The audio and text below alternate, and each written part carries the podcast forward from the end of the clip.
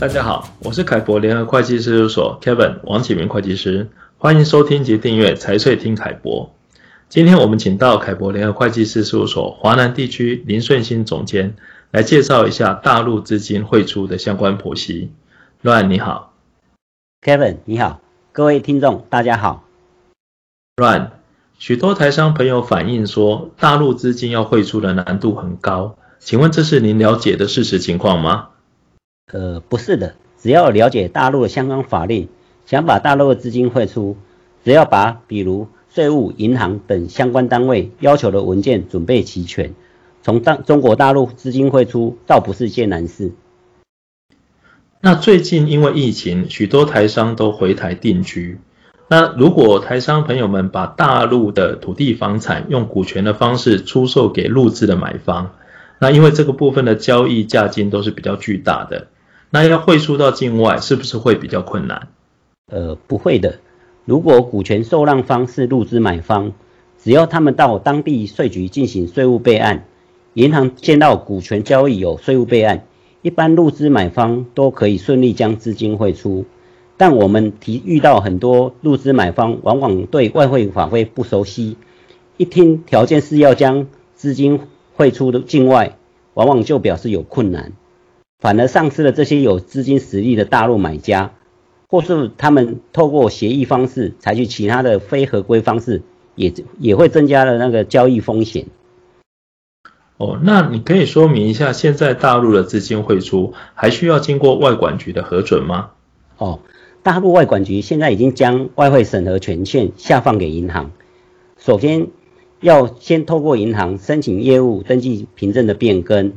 将被转让公司的股东方变更为大陆的购买方后，再连同税局的税务备案及股权转让合同提交给银行，银行只要审视这些资料完成后，哦，入资买方就可以将这这笔股权转让款的资金汇入到给卖方境外公司。那这个股权交易要汇出的资金，因为是转让方跟收款方是一个境外公司，在大陆并没有银行账户，是不是可以做资金监管来降低资金违约的风险呢？呃，还是可以做资金监管的，由境外公司及入资买方双方签订监管合同，配合付款条件，将资金分批解付到境外银行账户。但这些部分因为有实物操作经验的大陆银行并不多。所以我们建议是最好找有经验银行来配合，这样大家过程上会比较顺利。好的，那除了上面的股权交易款项之外，台商朋友们一般还有哪一些项目可以合法的从大陆汇出资金呢？呃，大陆资金汇出除了上述的股权交易外，其他比较常见的，比如说个人的出售房产所得及薪资收入，哦，企业对境外的服务费，呃，费用支出及盈余汇出等。只要符合国税局，呃及外管局二零一三年第四十号公告的项目，哦，皆可以正常的合法汇出。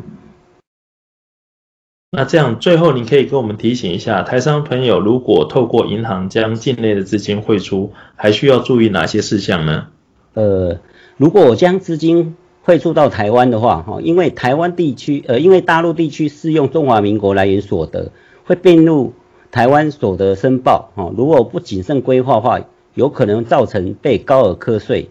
所以资金从大陆汇出，应该要先做好税务规划。好的，那谢谢 Ryan 今天的说明。凯博近年来协助许多台商出售土地房产及处理如股权代持等历史遗留问题，对大陆企业跟个人的资金汇出操作具有丰富的专业经验。另外，针对此议题，也可参阅凯博联合会计师事务所网站上凯博观点相关文章。如有任何问题，也欢迎直接洽询凯博联合会计师事务所。